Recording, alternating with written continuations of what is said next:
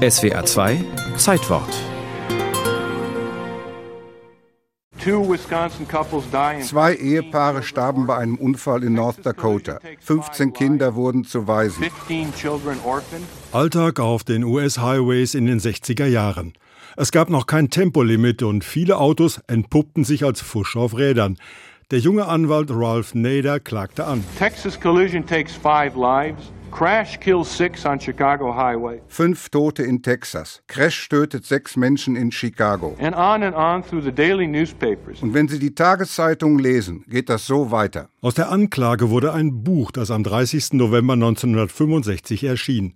Sein Titel Unsafe at Any Speed, unsicher bei jeder Geschwindigkeit. Darin schrieb er, man nimmt einen Massenmord auf Amerikas Straßen in Kauf.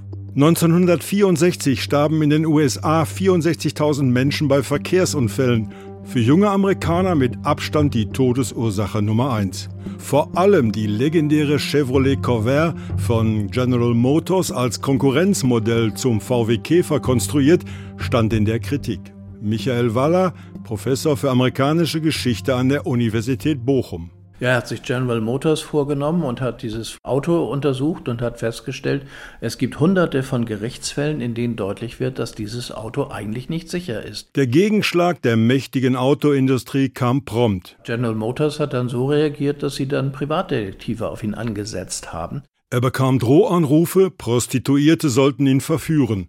Das alles endete 1970 mit einem Desaster für General Motors. Nader hat General Motors verklagt und hat von denen 425.000 Dollar Schadensersatz bekommen. Zudem unterlag die Autoindustrie bald einem strengeren Sicherheitsgesetz. Ralph Nader wurde zu einer Instanz. Was Ralph Nader geschafft hat, ist, dass bestimmte Aspekte der Innenpolitik, nämlich insbesondere Verbraucherschutz und ein gewisses Maß von Transparenz, Teil der Mainstream-Politik geworden sind.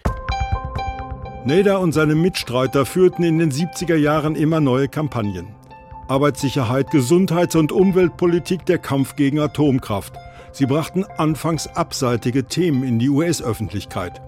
Aber spätestens mit dem Amtsantritt von Ronald Reagan im Jahr 1981 schwand der Einfluss. Und natürlich haben wir eine Phase in der amerikanischen Geschichte in den 80er Jahren, wo es einen Ruck zurück gibt. Make America Great Again, ne, um den Trump mal zu benutzen.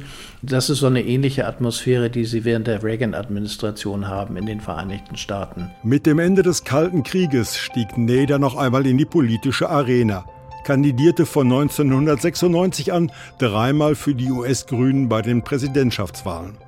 Heute, mit 88 Jahren, mischt sich der Bürgerrechtler immer noch ein, debattiert in seinem Ralph Nader Radio Fragen der Zeit. Und er hat seinen politischen Nachlass geregelt. 2015 gründete er in seiner Heimatstadt Winsted, Connecticut, das American Museum for Tort Law – mit diesem weltweit einzige Museum für Schadensersatzgesetze schloss er eine Lücke, wie er selbst erklärte. Es gibt 35.000 Museen in den USA.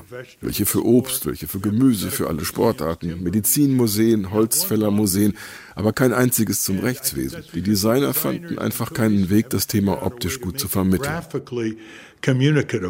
Aber fünf Jahrzehnte Arbeit für Verbraucherschutz und Bürgerrechte lieferten genügend anschauliche Objekte. Und so steht hier natürlich auch die Chevrolet Corvair, jenes vermeintlich schlampig konstruierte Auto, das Naders ungewöhnliche Karriere begründete.